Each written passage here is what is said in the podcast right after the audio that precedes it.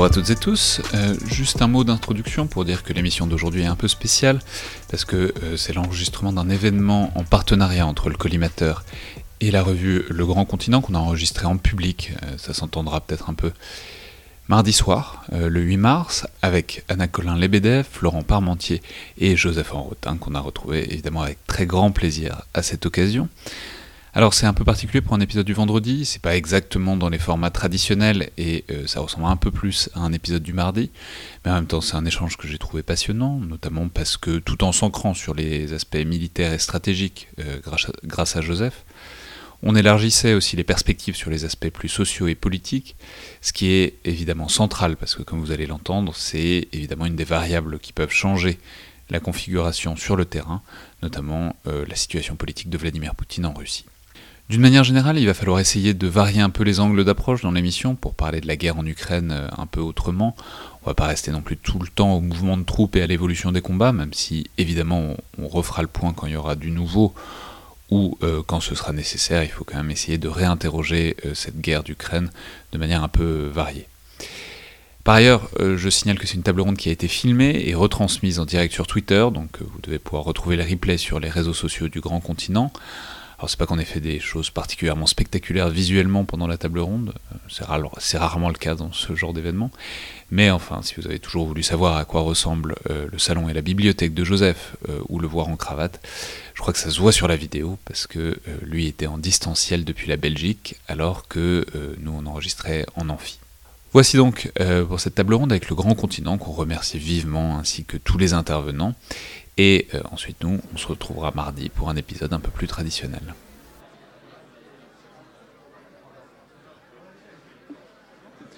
Bonsoir à toutes et tous. Merci beaucoup à tous d'être là. Bienvenue pour ce premier panel, pour cette première table ronde consacrée à l'invasion russe de l'Ukraine. Je ne sais pas si on peut déjà appeler ça la guerre d'Ukraine. En tout cas, à tout le moins la guerre en Ukraine. Euh, partenariat aujourd'hui entre les mardis du Grand Continent et euh, le Collimateur, le podcast de l'IRSEM, l'Institut de recherche stratégique de l'école militaire, euh, consacré aux questions de défense et aux conflits armés, que je produis. Je m'appelle Alexandre Jublin. Et je vais donc vous présenter les trois intervenants de ce soir. Tout d'abord, Anna Colin Lebedev, maîtresse de conférences en sciences politiques à l'Université Paris-Nanterre, spécialiste des sociétés post-soviétiques. Je vais signaler que vous avez notamment travaillé sur les séparatistes du Donbass, ce qui est évidemment tout à fait lié à la situation actuelle. Bon, donc bonsoir, merci beaucoup d'être là. Et ensuite Florent Parmentier, secrétaire général du CEVIPOF, le centre de recherche politique de Sciences Po, et vous êtes notamment spécialiste de la Moldavie, qui pourrait se révéler peut-être un nouveau front, ou au moins un nouvel horizon euh, du conflit. Je vais signaler que vous avez publié il y a une semaine euh, sur le Grand Continent un article que je recommande vivement intitulé euh, Le futur de la guerre en Ukraine est-il en Moldavie? Donc bonsoir, merci d'être là. Bonsoir, merci. Et nous sommes donc en direct depuis Namur en Belgique avec euh, Joseph Enrotin, que j'ai le plaisir de retrouver, un vieux partenaire du collimateur, à travers le magazine DSI, Défense et Sécurité Internationale, dont vous êtes le rédacteur en chef, vous êtes aussi euh, chercheur à l'Institut de stratégie comparée. Je vais signaler que DSI est évidemment un magazine référent sur toutes les questions euh, militaires et d'équipement et de stratégie.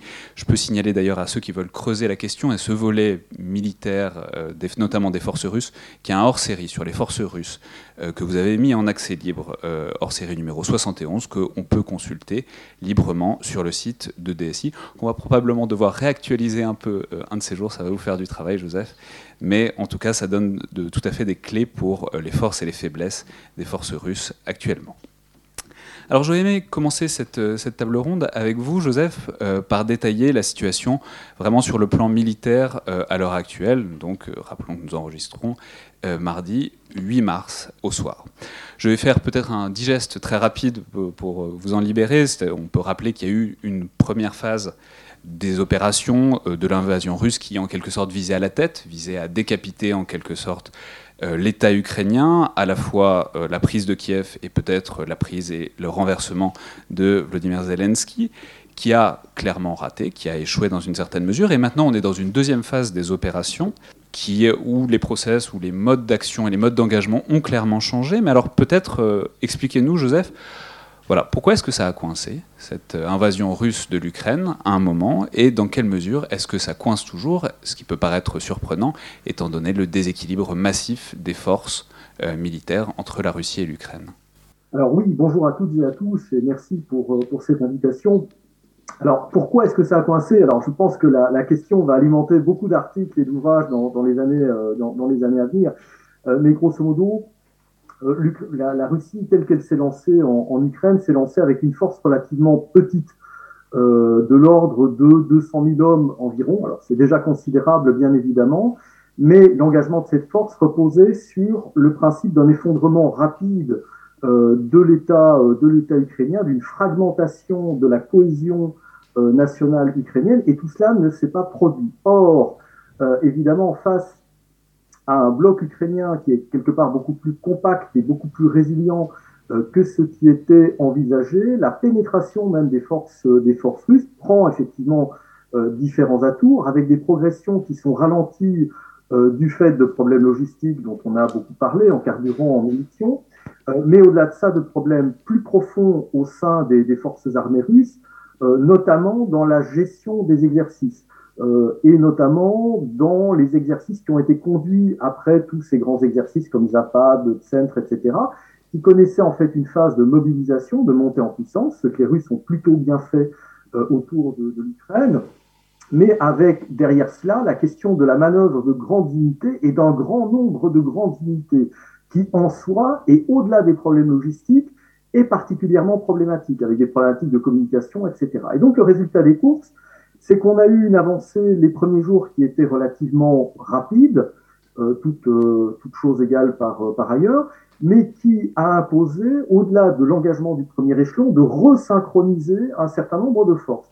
Et donc, les, ces derniers jours, finalement, ce à quoi on assiste, c'est à une tentative euh, de faire en sorte de renforcer, si vous voulez, la pointe avant du, du dispositif, de sécuriser des lignes de communication qui euh, sont devenues assez longues parce que les, les Ukrainiens ont eu l'intelligence de ne pas engager directement leur grande unité.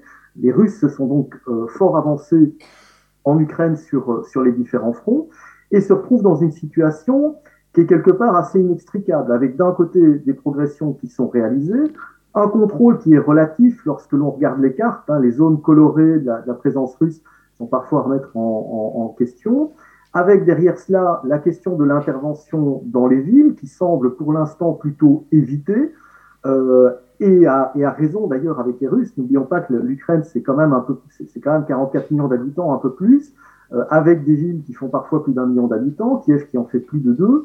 Euh, la question du maintien de l'ordre et de l'imposition de l'ordre russe dans, euh, dans ces villes euh, et par ailleurs se pose. Et donc, in fine, on a un dispositif qui est quelque part certes avancé, qui cause énormément de dommages, notamment aux villes, mais qui quelque part et par certains aspects est piégé.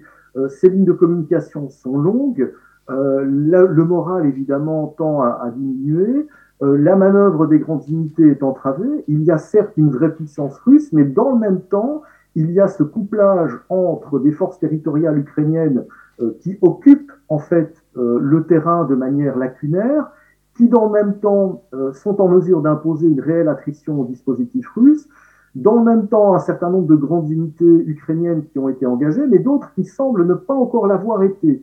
Et donc, in fine, pour résumer la, situation, on est loin effectivement d'une opération euh, courte.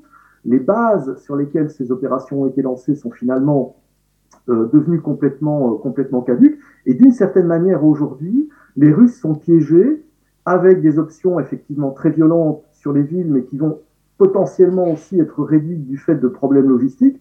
Chez les Américains, la logistique, c'est 60% de la masse, la logistique des munitions, c'est 60% de la masse euh, des transports quotidiens. Et donc les Russes vont devoir eux aussi assurer cette logistique des munitions en, direction des villes. Et donc, in fine, on peut se dire que les Russes, par pas mal d'aspects, sont piégés.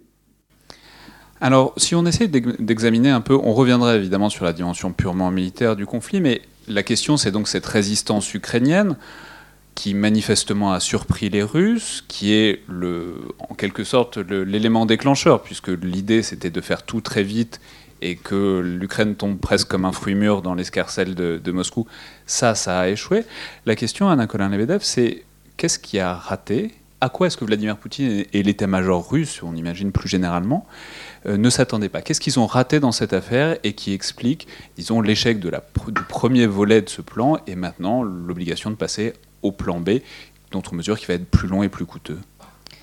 Alors, c'est une question avec plusieurs sous-questions à l'intérieur, bien évidemment. Euh, quelles étaient les réalités sur le terrain qui semblent n'avoir pas été prises en compte? Alors, je, suis sociologue, vous voyez, donc euh, je ne peux rien dire en fait de la manière dont, le pouvoir russe a préparé euh, cette attaque, mais je peux vous décrire ce qui était sur le terrain, et je dirais que l'un des éléments qu'on peut, qu'il faut mettre en avant d'emblée, c'est que les choses que je vais vous décrire aujourd'hui sont évidentes pour quiconque observe en fait la société ukrainienne sur, ces, sur ces dix dernières années. C'est-à-dire qu'il ne faut pas des services de renseignement performants, il, ne fallait pas des services de renseignement particulièrement performants pour anticiper en fait la résistance, euh, euh, la résistance des Ukrainiens.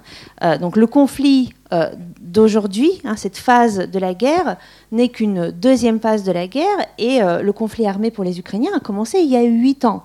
Et donc en fait, les, les Ukrainiens ont derrière eux huit années de préparation. Alors, il y a la préparation proprement militaire, et je pense que voilà, euh, Joseph Enrotin sera peut-être certainement mieux amène que moi euh, d'en parler, mais en tout cas, on sait que l'armée euh, ukrainienne, qui était totalement incapable de combattre en 2014-2015, a quand même été considérablement réformée et renforcée. Au-delà de ça, on a quand même une société en fait qui s'est préparée à résister euh, déjà par l'acquisition d'un certain nombre de savoir-faire. Vous avez pas mal de civils qui ont participé à ce conflit armé, notamment dans la première phase, dans le cadre de bataillons volontaires. Beaucoup sont revenus à la vie civile, mais le front était toujours là. Et par ailleurs, dans la, société, en fait, le soutien aux actions armées, le soutien au front, ont été particulièrement importants, développés, structurés tout au long de ces années, euh, via des, euh, des ONG, des initiatives, des citoyens ordinaires. Et donc, en fait, tout ça n'attendait qu'à être réactivé. Et les Ukrainiens savaient exactement, en fait, au moment de l'agression, quelle serait leur place dans ces structures de défense, qui peut aller donc de l'engagement dans un, dans un bataillon jusqu'à euh, eh bien, tisser des filets de camouflage, euh, euh, assurer la logistique et le repas des forces armées, voilà, jusqu'à des, des, choses extrêmement modestes. Donc il y a cette dimension, je dirais, proprement pratique de la préparation de la société ukrainienne qui manifestement a été sous-estimée. Et puis ce qui a été sous-estimé aussi, c'est la dimension, euh, je ne dirais pas idéologique, mais en tout cas la préparation morale à ce conflit armé. C'est-à-dire que euh, il me semble que si le projet initial était de venir en libérateur et être accueilli par une société ukrainienne passive, tous les signaux étaient là pour indiquer qu'au contraire, en fait, au fur et à mesure de la guerre, la société ukrainienne s'est unifiée s'est unifié autour d'une idée d'une agression russe contre laquelle il faut résister.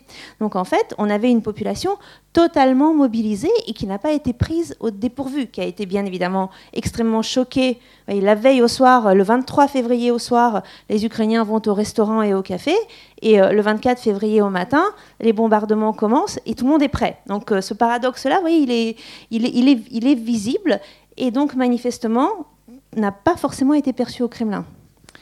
Alors Joseph, pour revenir, puisqu'il y a aussi, ça c'est le volet civil, mais qui s'appuie évidemment sur un volet euh, militaire, c'est-à-dire qu'est-ce qu'on peut dire de cette armée ukrainienne, de la manière dont elle s'est modernisée ou pas pour renverser les choses par rapport à 2014, et aussi le, corollaire, c'est comment est-ce qu'elle peut durer, puisque là on est dans une guerre de ce qu'on appelle une guerre de haute intensité, extrêmement spectaculaire, c'est quelque chose qu'on n'attendait pas forcément à voir aux portes de l'Europe euh, ces, années-ci.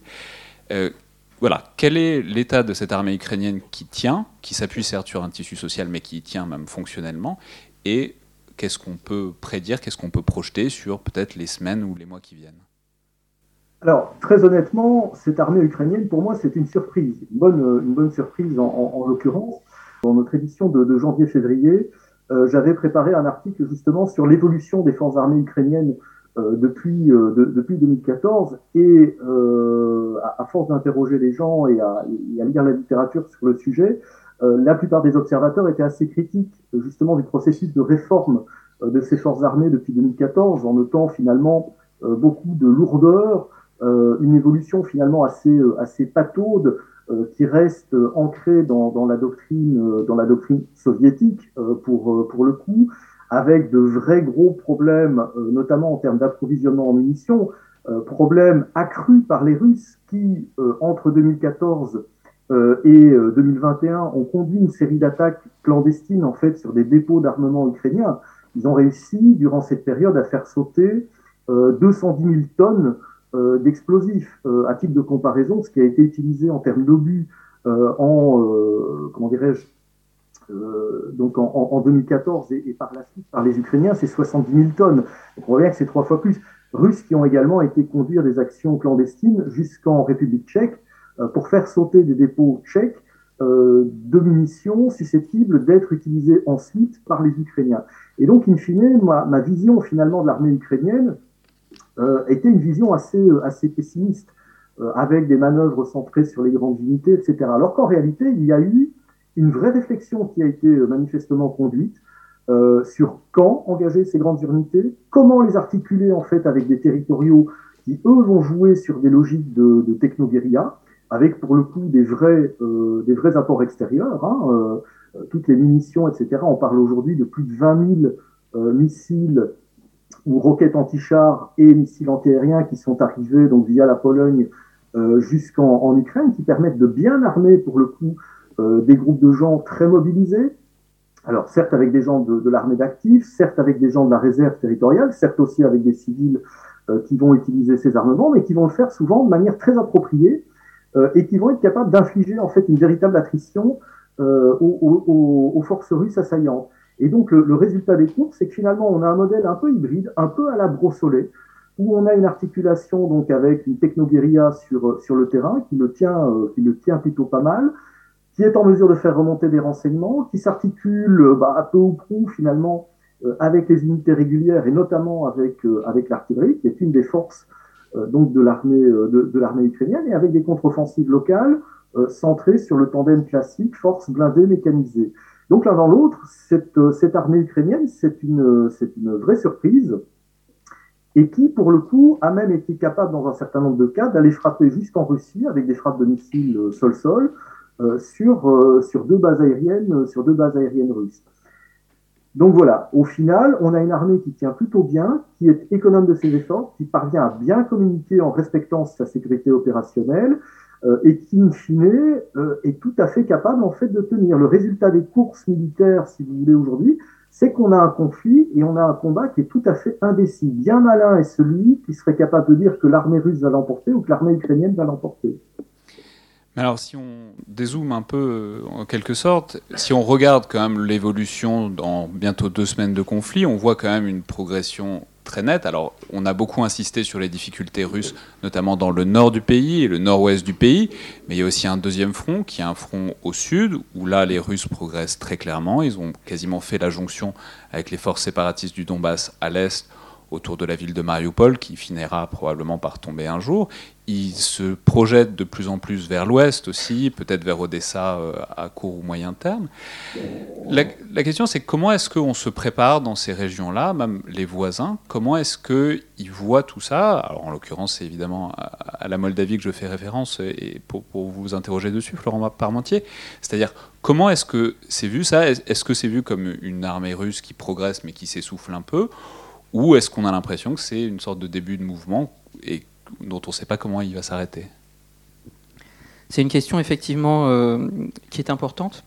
Euh, tout simplement alors parce que la, Moldavie joue un rôle euh, particulier dans ce, dans ce conflit, on va y venir, c'est celui en fait d'accueil. Euh, qui, euh, qui, prend des proportions effectivement que la Moldavie n'avait jamais connues évidemment par le passé. Si on reprend en fait un petit peu ce, cet enjeu-là, euh, la Moldavie, c'est ce petit État de 2,8 millions d'habitants aujourd'hui, 4,3 millions à l'indépendance, qui, était situé entre, entre l'Ukraine et, la Roumanie. Euh, ce pays en fait a connu un conflit séparatiste euh, il y a une trentaine d'années, puisque c'est précisément, je crois, le, autour du 2 mars 1992 que le conflit euh, commence avec la 14e armée russe. Il se termine quelques mois plus tard, au mois de, juillet 92 je dis ça effectivement parce que euh, ce premier conflit a eu euh, des conséquences effectivement sur, sur la suite du développement. Et en fait, si on regarde à la fois euh, le conflit tel qu'il est et la situation de la Moldavie, il y a effectivement un, point qui est important. Et, ce point, je pense qu'il faut l'articuler en trois temps. Premier temps, pour rappeler effectivement que la Moldavie d'abord est un État neutre, ce qui n'est pas totalement anecdotique. pourquoi? Tout simplement parce que l'un des, des buts, enfin en tout cas d'une des justifications officielles de la Russie dans, ces conflits, que ce soit vis-à-vis de la Géorgie ou vis-à-vis de, de l'Ukraine, c'est l'adhésion à l'OTAN. Euh, la Moldavie ne peut pas adhérer à l'OTAN par sa constitution. C'est l'article 11 de la constitution de 1994 qui stipule deux choses dans le cadre de la, de, la neutralité. C'est défini de manière assez, euh, j'allais dire, assez élémentaire. La première chose, c'est qu'effectivement, la Moldavie ne peut pas faire partie euh, d'alliances comme celle de l'OTAN. Le nom n'est pas prononcé, mais en tout cas, c'est l'idée. Et la deuxième idée, c'est que la Moldavie, en tant qu'État neutre, ne peut pas héberger de, j'allais dire, de soldats de puissance étrangère sur son sol. Or, elle, accueille à ses dépens euh, la 14e armée russe, qui ne comporte aujourd'hui qu'environ 1500 personnes, euh, mais néanmoins dont on se demande bien aujourd'hui euh, quel peut être le, j'allais dire, quel peut être le développement. donc il y a cette neutralité. Comment est née cette neutralité? Eh bien, vous avez vite fait le rapprochement. Si la Constitution a eu lieu en 94, c'est tout simplement en fait une forme de, de conséquence tirée du conflit après la Transnistrie, c'est-à-dire pour les Moldaves, euh, l'idée de reprendre militairement euh, la Transnistrie est complètement exclue. Euh, quelles que soient les alliances militaires, etc., on n'a pas dans de, part et d'autre finalement cette volonté d'en découdre pour des raisons très simples. quelles sont les, populations majoritaires du côté de, la, Moldavie hors Transnistrie? Sont des roumanophones, des Moldaves, des Ukrainiens et des Russes. Quelles sont les principales populations en Transnistrie? Des euh, russophones, des Ukrainiens et des Russes, et des roumanophones, euh, qui sont également une partie de la population. Donc on voit, de part et d'autre, en fait, les populations sont les mêmes. On peut même aller plus loin, c'est que vous avez peut-être, euh, n'ayez pas honte, vous avez tout à fait le droit d'assumer ce point, si vous suivez la Ligue des champions de football, vous avez peut-être entendu parler euh, d'un exploit qui a lieu euh, cet, automne, qui était la victoire du shérif Tiraspol. Je vois que certains opinent du chef. Donc la victoire du shérif Tiraspol euh, dans l'antre du Real Madrid, en fait, est intéressante d'un point de vue géopolitique. Parce que dans quel état, finalement, dans quel championnat joue le, club de shérif Tiraspol, Tiraspol étant la capitale de la Transnistrie Il joue dans le championnat moldave. Euh, autrement dit, effectivement, euh, à défaut de pouvoir trouver une solution au conflit transnistrien de manière institutionnelle, il faut remarquer que les sociétés sont suffisamment, euh, dire suffisamment matures peut-être pour euh, jouer au football avec la personne avec laquelle on s'est battu à 30 ans. Et, en soi, c'est effectivement quelque chose d'assez étonnant, mais, c'est un point qui illustre peut-être une des particularités de, de ce conflit, c'est peut-être de tous les conflits séparatistes de l'espace post-soviétique, celui qui serait, mais au conditionnel, parce qu'aujourd'hui toutes nos certitudes sont balayées les unes après les autres, mais celui qui serait peut-être le plus simple à régler, ou en tout cas euh, le niveau d'animosité réciproque n'est pas le plus élevé, en tout cas de manière évidente. Mais justement, dans ce contexte-là, qu'est-ce que fait cette avancée russe à la société moldave et à cette configuration politique que vous venez de détailler? C'est-à-dire, est-ce qu'on commence à se tendre un peu de ce côté-là? Oui. Oui, je pense qu'il y, y, a deux éléments. Il y a à la fois euh, de la diplomatie de la part des autorités moldaves et de l'anxiété. La diplomatie, c'est euh, tout simplement euh, le soutien euh, des autorités moldaves très, très, de manière très claire à l'intégrité territoriale de l'Ukraine. Tout simplement parce que c'est l'idée qu'elle défend pour elle-même. Et, la deuxième idée qui va avec ça, c'est effectivement finalement la condamnation de, l'agression russe. Ça, ce sont les deux éléments. Dans le même temps, vous avez peut-être remarqué que ni la Géorgie ni la Moldavie n'ont suivi les sanctions européennes vis-à-vis de la Russie. Alors on pourrait se dire, ah, le, ministre des Affaires étrangères ukrainien leur a fait un peu ce reproche, euh, M. Kouleba, en disant, mais euh, euh, finalement, vous, êtes un peu gonflé, vous, montez dans le même train avec nous quand il s'agit d'être candidat au niveau de l'Union européenne, mais vous ne, vous ne suivez pas dès, dès, lors qu'il s'agit de poser des sanctions. Dans la pratique, et vu les enjeux en cours, je doute euh, que la décision seule de la Moldavie et même euh, cumulée avec la Géorgie suffise à, faire euh, changer de place la position, européenne. enfin, la position russe en l'occurrence. donc il y, a ce point effectivement de diplomatie. Le second point, l'anxiété, vous avez raison de l'insister. Et c'est là vraiment où, les prochains jours sont déterminants pour la Moldavie. Soit la ville d'Odessa tient, c'est-à-dire ne, tombe pas militairement aux mains des Russes, et, à ce moment-là, on peut estimer que la Transnistrie n'est pas à ce stade partie prenante de ce conflit.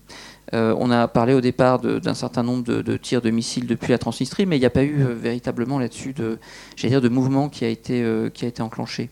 les Ukrainiens ont d'ailleurs fait sauter le pont qui permettait, il me semble, à Kouchourgan de, faire éventuellement passer des troupes d'un côté à l'autre.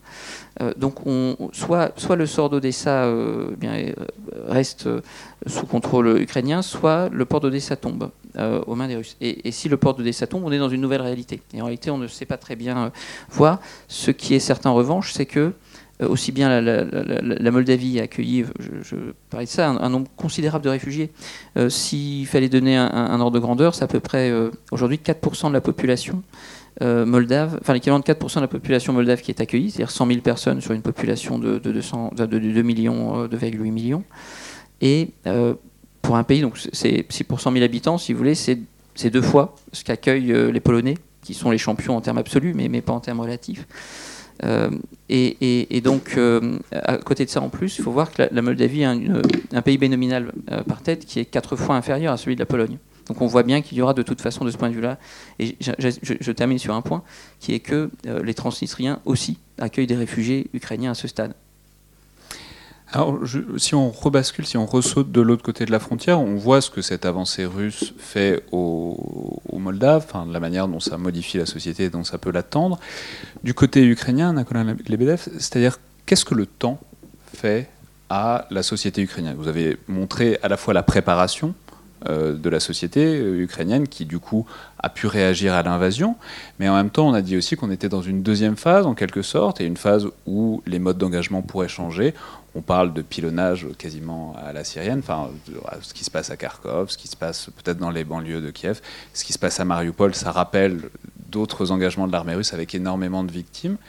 Qu'est-ce que cette montée vers la très haute intensité et les victimes fait à la société ukrainienne, si on peut en parler comme d'un ensemble, mais est-ce qu'on sent au contraire un sentiment national qui continue à se renforcer ou peut-être des tiraillements, une idée que peut-être voilà, il faut en arrêter avec ça parce que le coût humain est, trop grand alors, c'est difficile de parler en sociologue. Vous voyez, le, sociologue sautait quand les armes parlent. C'est quand même, voilà, c'est pas le meilleur moment pour, euh, pour observer, surtout que nous n'avons, il n'y a, pas de précédent et finalement le temps ici va très vite.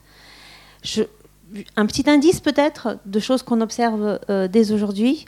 Euh, nous avons mis place, euh, nous sommes en train de mettre en place un programme d'accueil d'urgence de chercheurs ukrainiens, hein, qui est le programme POSE, donc dans différents établissements universitaires, donc, qui permet à des chercheurs ukrainiens de venir en urgence se réfugier en France pour quelques mois avec leur famille. Le problème principal que nous rencontrons aujourd'hui, le dispositif est totalement prêt, nous n'avons pas de candidats.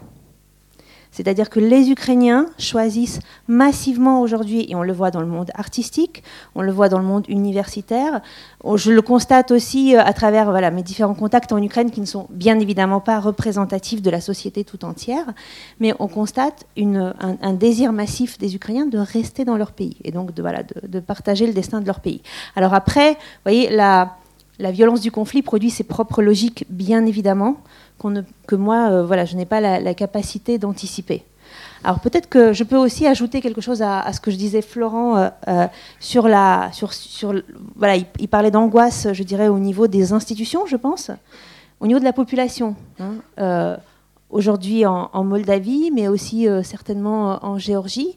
En fait, il faut bien se dire que ce qui angoisse, ce n'est pas seulement la proximité du front, c'est le, euh, le, projet qui semble être derrière cet engagement militaire de, Vladimir Poutine et qui se réfère en fait à au projet d'une grande Russie, au projet d'un monde russe. Hein, le concept de monde russe circule dans, les, voilà, dans, le, dans le discours politique et intellectuel russe depuis un certain nombre d'années déjà.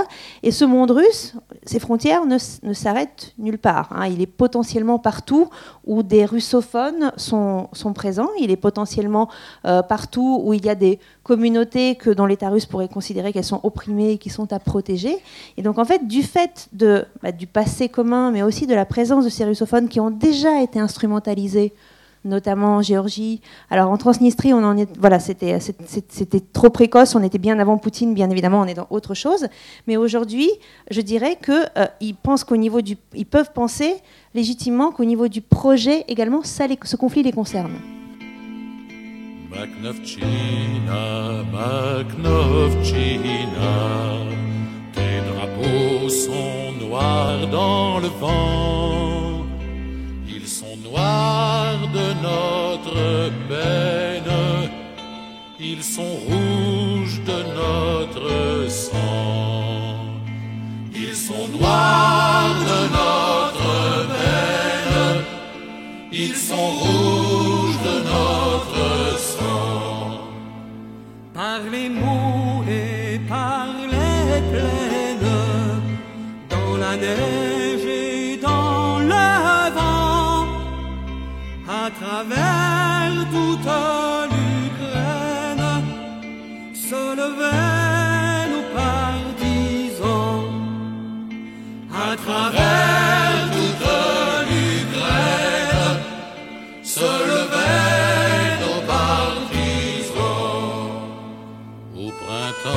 les traités de Lénine ont livré l'Ukraine aux Allemands. À l'automne, la Magnovchina les avait jetés au vent. À l'automne, la Magnovchina les avait Alors ça, cette dimension-là, elle a aussi éventuellement une dimension militaire, parce que c'est aussi une question de où vont les armées russes, que veulent-elles faire, et surtout de la manière dont elles se dirigent en ce moment. Joseph Enrotin, on voit qu'elles s'arrêtent nulle part. On se demande si elles vont. Au début, on se, on se demandait si elles s'arrêteraient au Dniepr. Après, on se demandait si elles s'arrêteraient à la prise des grandes villes. Là, on a l'impression qu'elles veulent prendre presque tout le territoire ukrainien, ce qui a évidemment des conséquences sur bah, l'état final recherché, la situation politique ultérieure que désire ou désirerait Vladimir Poutine. Donc simplement, à l'heure actuelle, vu euh, la manœuvre en quelque sorte, est-ce qu'on peut deviner les intentions militaires à moyen terme et donc politiques à long terme de Vladimir Poutine et de l'état-major russe? C'est une très vaste question évidemment. Et euh, au- autant finalement, euh, pour reprendre la, distinction classique entre euh, l'école des intentions et l'école des possibilités en, en renseignement, au- autant les intentions effectivement, elles sont difficiles à, discerner.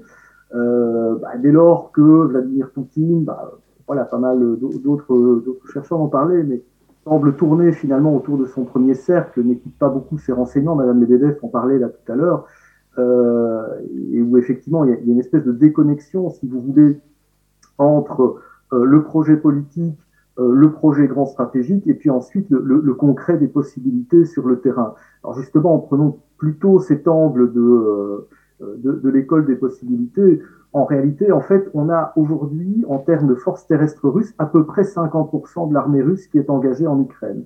Alors vous allez me dire que, évidemment, ça laisse 50 autres pourcents euh, susceptibles de s'engager. Certes, mais euh, on a bien vu que la manœuvre de montée en puissance autour de, l'Ukraine a pris déjà plusieurs mois. Donc, in fine, si on veut engager les autres 50%, euh, eh bien, forcément, on, est parti sur une, sur une longue durée. Euh, surtout, il y a d'autres aspects euh, qui, qui, qui, rentrent en ligne de compte, parce que ce n'est même pas le tout d'engager ces 50 derniers pourcents. Ça veut dire évidemment, d'une part, que l'on va euh, certes opérer une concentration de force qui certes pourrait finalement l'emporter en, Ukraine, mais ça veut dire que ces 100% de l'armée russe ne pourraient pas être relevés, si vous voulez, donc durer dans le temps. Donc il y a là, il y a là une, une équation stratégique un peu, un peu insoluble. Et puis surtout, euh, il y a euh, des signes au niveau de, l'armée russe, en fait, d'une part de fatigue, mais d'autre part également de démoralisation. Il y avait cet article, alors je pense que c'est le New York Times, euh, qui, citait en fait un certain nombre de prisonniers de guerre russes euh, et notamment donc un sergent qui était interrogé, il disait voilà, nous les sergents, on a été mis au courant finalement euh, de ce qui allait se passer, grosso modo le, le soir avant l'invasion. Et les soldats et les hommes qui eux étaient dans les blindés, etc., qui étaient persuadés de commencer un exercice, on leur a dit qu'en fait ils étaient maintenant en Ukraine, sur le territoire ukrainien, en train de mener euh, une guerre à proprement parler, une fois que les frontières ont été passées. Euh, et donc le, le résultat, évidemment, c'est un, un, leadership qui est évidemment extrêmement faible, euh, parce que beaucoup de, de, de soldats euh, russes actuellement engagés sont des conscrits. donc un certain nombre sont des professionnels, mais d'autres sont des, sont des conscrits. Le résultat, évidemment, sur le moral est assez, est assez dévastateur. Alors ça, simplement, est-ce qu'on peut peut-être dire un mot là-dessus? Parce que c'est des déclarations qui sont très récentes de Vladimir Poutine, qui affirmait qu'il n'y avait pas de conscrits sur le territoire, euh, en opération. Il semblerait que, enfin, on ne va pas entrer dans les détails constitutionnels russes, mais il semblerait que pour une opération comme ça, on ne puisse pas engager des conscrits, donc des gens qui font leur service militaire. On peut? Oui, oui, tout à fait. La législation russe autorise l'usage des conscrits dans les, dans les conflits armés. Il y a eu aussi des rumeurs comme quoi les conscrits qui étaient déployés en exercice, on leur aurait fait signer un contrat d'engagement au moment où ils passaient la frontière quasiment. Donc qu'est-ce qu'on sait simplement de tout ça? Parce qu'on va y venir. Mais les conscrits, c'est aussi révélateur, enfin, c'est aussi une passerelle vers l'opinion publique russe et éventuellement les contre-pouvoirs à l'échelle de la société russe qui pourraient avoir lieu. Est-ce que Joseph Enrotin, qu'est-ce qu'on sait sur cette question-là? En fait, en réalité, pas grand-chose. Euh, c'est-à-dire qu'on commence à voir effectivement un certain nombre de témoignages de prisonniers de guerre, donc qui peuvent témoigner évidemment de leur statut, est-ce qu'ils sont professionnels, est-ce qu'ils sont, euh, est-ce qu'ils sont conscrits. Euh, la foi, je pense que c'est surtout euh, nos, nos, nos, historiens qui seront en mesure véritablement d'établir la, qui seront en mesure d'établir la part des choses. Mais en, in fine, pour répondre à votre première question, euh, l'armée russe, en fait, aujourd'hui, donc son statut, sa perception dans la société euh, et à l'international, en fait, a considérablement décru, et ses possibilités, en fait, vont se réduire au fur et à mesure de la poursuite euh, de la poursuite des opérations. Donc, in fine, je, je ne crains pas trop pour pour les autres États, en tout cas dans dans l'immédiat. Anna Kolanabedev oui, alors sur cette question de qui est présent effectivement sur le, terrain, l'enjeu ici pour le président Poutine, lorsqu'il affirme qu'il n'y a pas de conscrits dans le conflit armé, est bien évidemment d'agir, euh, voilà, de, de, de faire baisser le niveau d'inquiétude. Je ne pense pas que ce soit très efficace, mais en revanche, la possibilité de prise de parole pour exprimer cette inquiétude dans l'espace public est désormais euh, complètement impossible, hein. enfin voilà, totalement verrouillé. Mais alors, sur, euh, vous voyez, on a quand même des éléments d'analogie ou disons de, de, qui sont celles de l'armée russe sur les derniers conflits armés. Euh, euh, et notamment en 2014 l'engagement de, l'armée russe dans le, Donbass, hein, où là, en fait, les, corps armés ne participent pas euh, officiellement, l'armée russe n'est pas officiellement présente sur le terrain, elle est présente, ça a été documenté, et en fait, on fait effectivement signer à ce moment-là un certain nombre de papiers à, certains, de, ces soldats engagés et c'est une des possibilités de ce qu'on leur fait signer aujourd'hui sur le terrain, hein, de, euh, euh, de demande de congé et donc, en fait, au moment où ils se trouvent engagés euh, en Ukraine et combattent en Ukraine et sont, et, sont pour certains d'entre eux tués en Ukraine, eh bien, l'armée n'est pas responsable de ce qui leur arrive puisqu'ils sont en congé et ils sont des personnes privées. La pratique d'utiliser des conscrits et de leur faire signer des contrats d'engagement est également répandue et a, a été documentée notamment par les comités des maires de soldats depuis des années et des années. Donc, je dirais que par voilà, par, par réflexe, par continuité des pratiques, ce n'est pas quelque chose que l'on peut exclure. Et dernier élément, on a aujourd'hui une source précieuse pour en fait documenter qui est présent sur le, euh, terrain. C'est, c'est, alors bien évidemment, voilà, les conventions de Genève peuvent être opposées à ce type de pratique, mais pour nous chercheurs, on prend quand même ce qu'il y a à prendre là-dedans. Euh, aujourd'hui, les Ukrainiens mettent en ligne les, euh, des scans des papiers d'identité en fait des prisonniers, enfin pas, des, pas tant des prisonniers d'ailleurs que des, des personnes tuées, des soldats tués au combat. Et ce qui est extrêmement révélateur, c'est les années de naissance. Hein, qui nous permettent de, de, montrer, en fait, enfin de voir, d'observer le niveau d'expérience des soldats.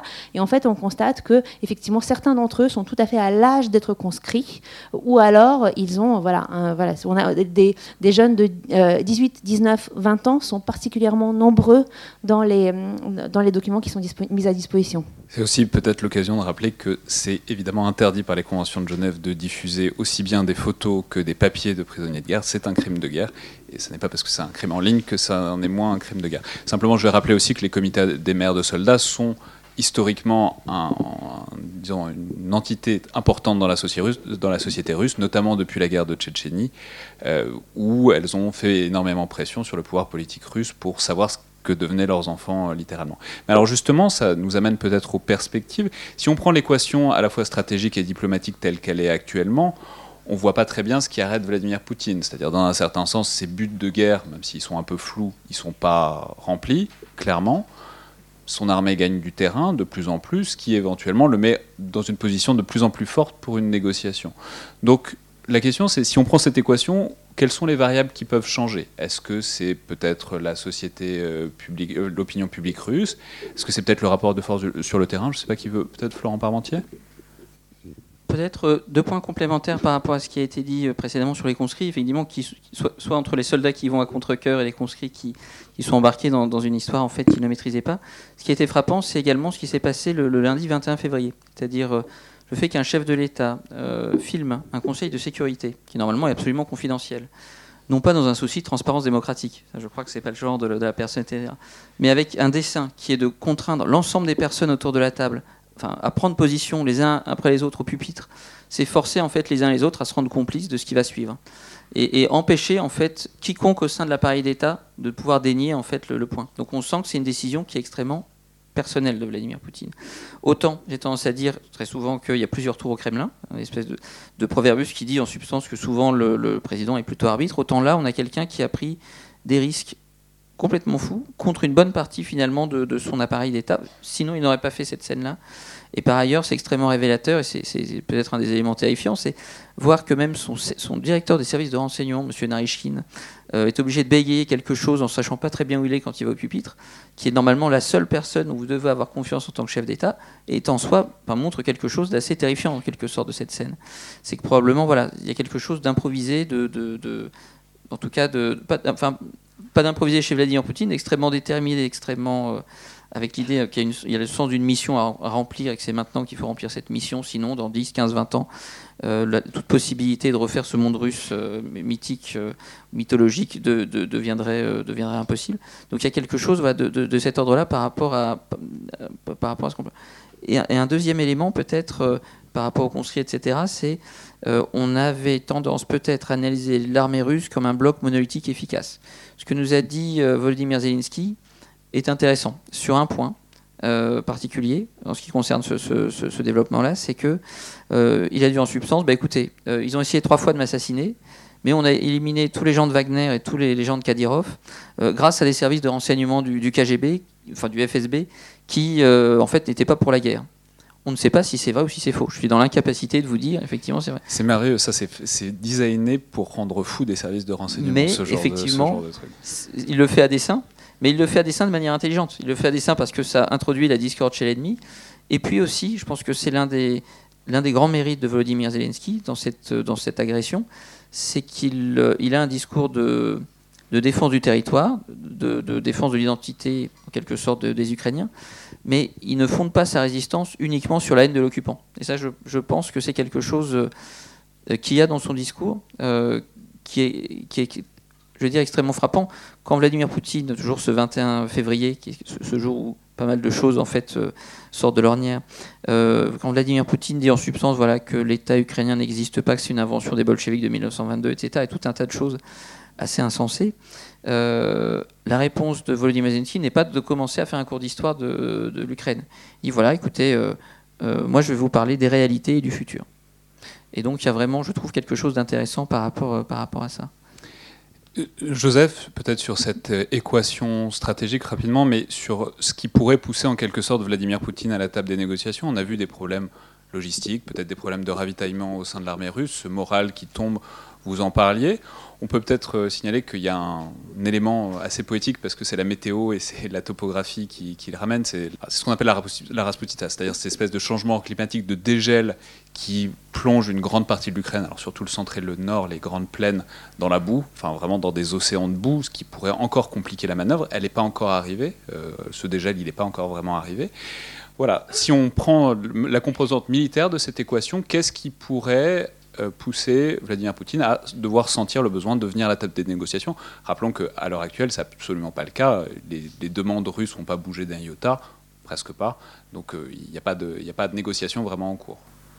Alors, justement, euh, quand, on écoute ce que dit euh, Lavrov, ce que disait Lavrov là tout à l'heure, c'est qu'en fait, le, pivot finalement des, des demandes russes semble changer. C'est-à-dire qu'ils ne sont plus dans la logique de désarmement de l'Ukraine, euh, ils sont dans une logique où ils disent voilà, nous on garderait finalement euh, la Crimée, le Donbass, l'Ukraine deviendrait neutre, et puis, et puis voilà.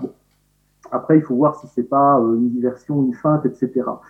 mais il me semble finalement que vu l'état de, surextension quelque part de l'armée russe déjà aujourd'hui, et une surextension en fait qui est induite notamment par ces, euh, par ces problèmes logistiques, euh, vu également l'état du moral, vu la combativité, euh, il n'y a, pas que les problèmes inhérents à l'armée russe, il y a bien évidemment la combativité euh, de l'armée, des territoriaux et, et des, civils, ukrainiens, vu le fait qu'il y a quelque part un sixième front effectivement en Russie avec systématiquement, me semble-t-il, euh, en tout cas tous les soirs, euh, des euh, manifestations contre la guerre qui sont menées en Russie, vu le fait que Poutine lui-même n'a a cherché finalement à éliminer tous les médias qui soient un tant soit peu indépendants et finalement a cherché à prendre contrôle sur l'information, en fait, la, la, la, sortie de crise, en tout cas une des sorties de crise, qui n'est pas complètement impossible à envisager, c'est un coup d'État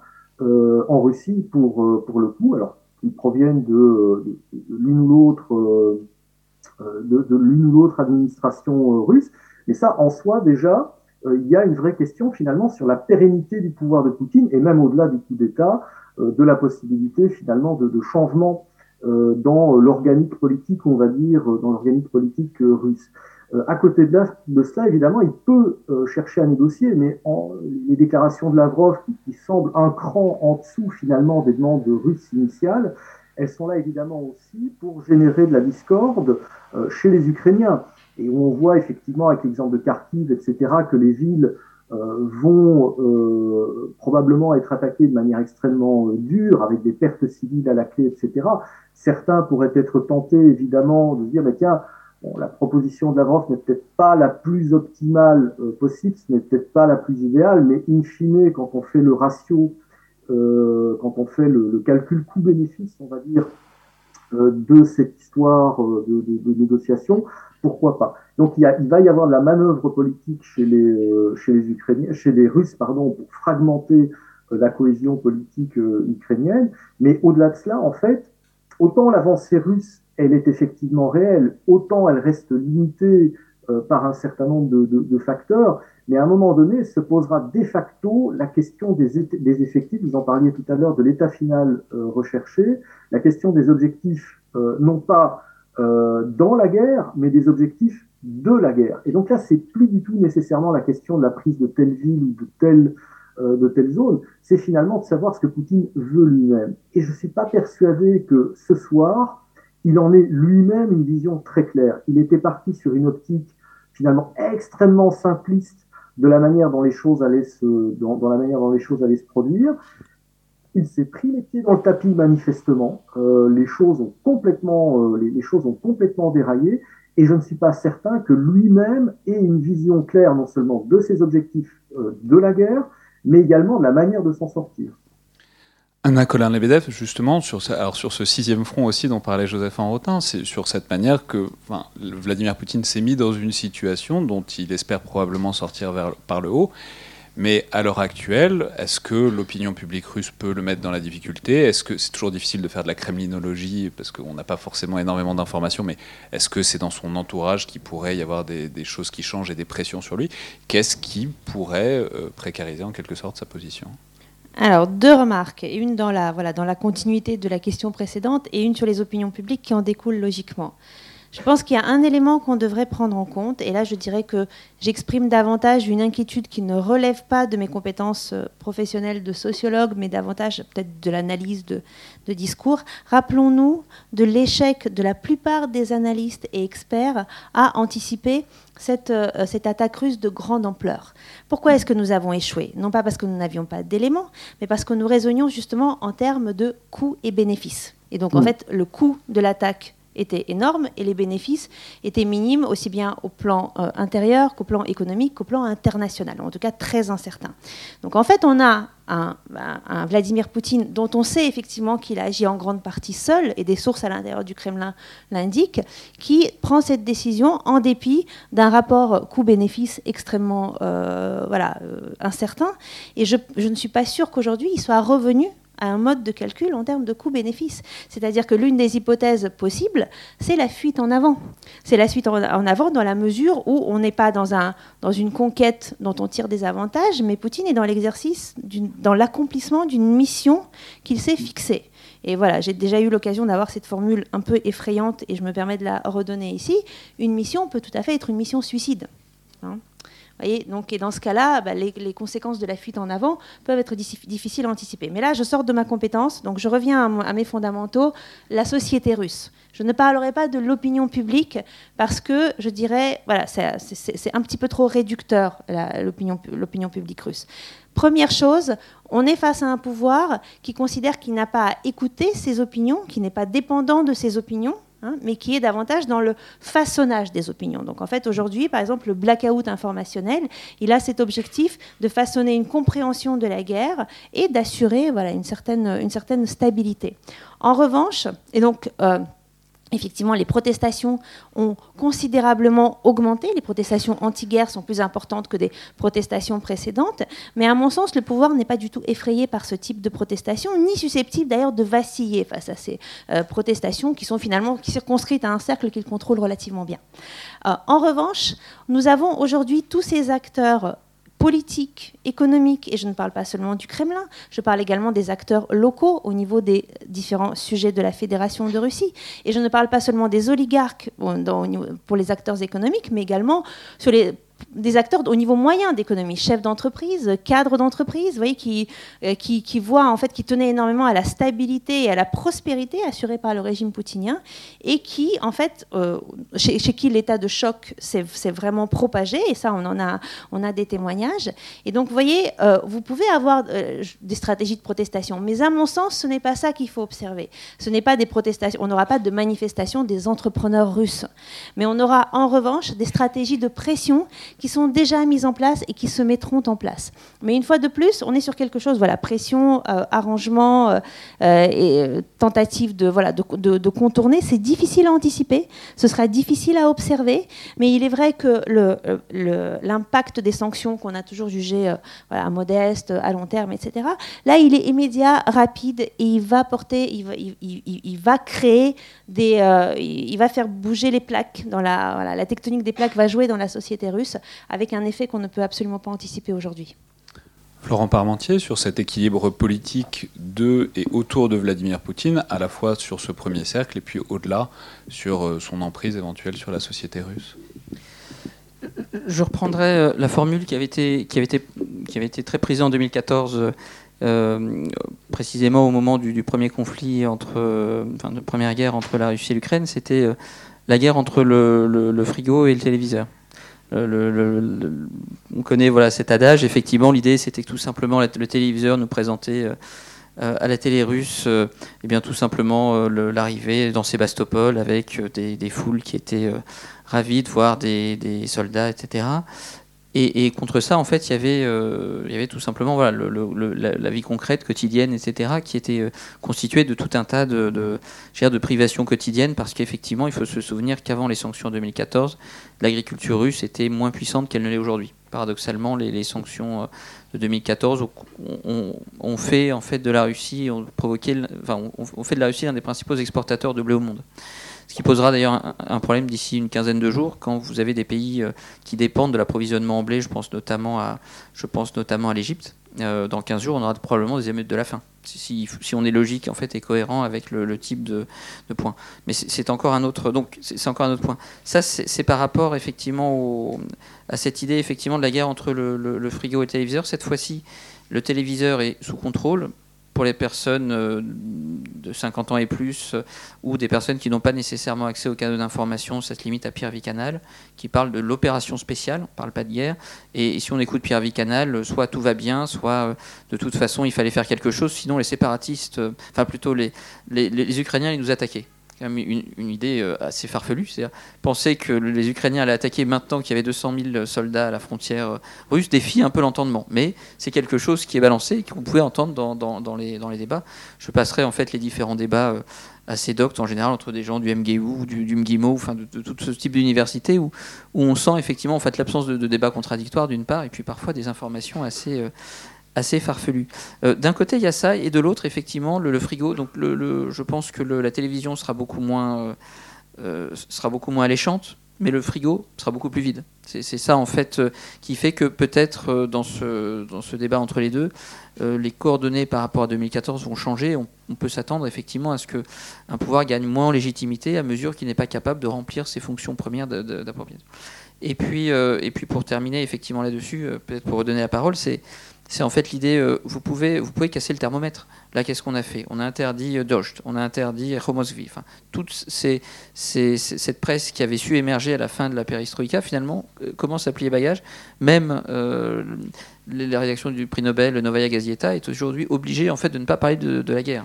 Euh, alors que le lendemain du premier tome, il y avait le, lendemain de, de, la guerre, le premier jour de guerre, une une absolument incroyable qui était euh, deux, choses en fait, euh, c'est-à-dire euh, il y avait un texte en russe, un texte en ukrainien avec bien précisé effectivement la langue de enfin la langue ukrainienne n'est pas n'est pas la langue de l'ennemi et l'ukrainien n'est pas l'ennemi. Donc vous pouvez casser le thermomètre. En revanche, c'est pas en cassant le thermomètre que vous n'aurez pas de fièvre et vous n'aurez pas de température. Par définition, c'est ce à quoi s'expose. Quand vous n'avez pas ce retour-là et quand vous êtes dans un régime où vous cassez volontairement tous ces éléments-là, forcément, euh, on, aura vraisemblablement des surprises. Mais on ne sait pas comment, on ne sait pas qui, on ne sait pas dans quelle coalition en fait va pouvoir s'en tirer. Et accessoirement, on ne sait pas quand aussi, puisque la question de la temporalité euh, de tout ça est évidemment une question à résoudre. Mais il me reste plus qu'à vous remercier tous les trois, donc Anna Colin Lebedev, Florent Parmentier et Joseph Enrotin. Merci à tous. Merci. Merci donc beaucoup à Joseph Enrotin, rédacteur en chef de DSI, Défense et Sécurité Internationale, qu'on a retrouvé euh, avec très grand plaisir pour cette table ronde.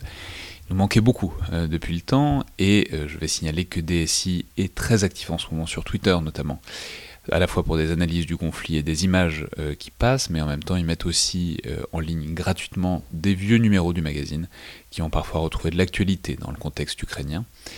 Euh, merci aussi évidemment énormément à, Florent Parmentier et Anna Colin Lebedev, dont je recommande vraiment vivement de suivre les analyses sur Twitter, qui sont certainement des, certaines des réflexions les plus passionnantes euh, sur la dimension sociale et politique du conflit que, euh, en tout cas personnellement, j'ai vu passer depuis le début de la guerre. Merci à toutes et tous, et à la prochaine fois.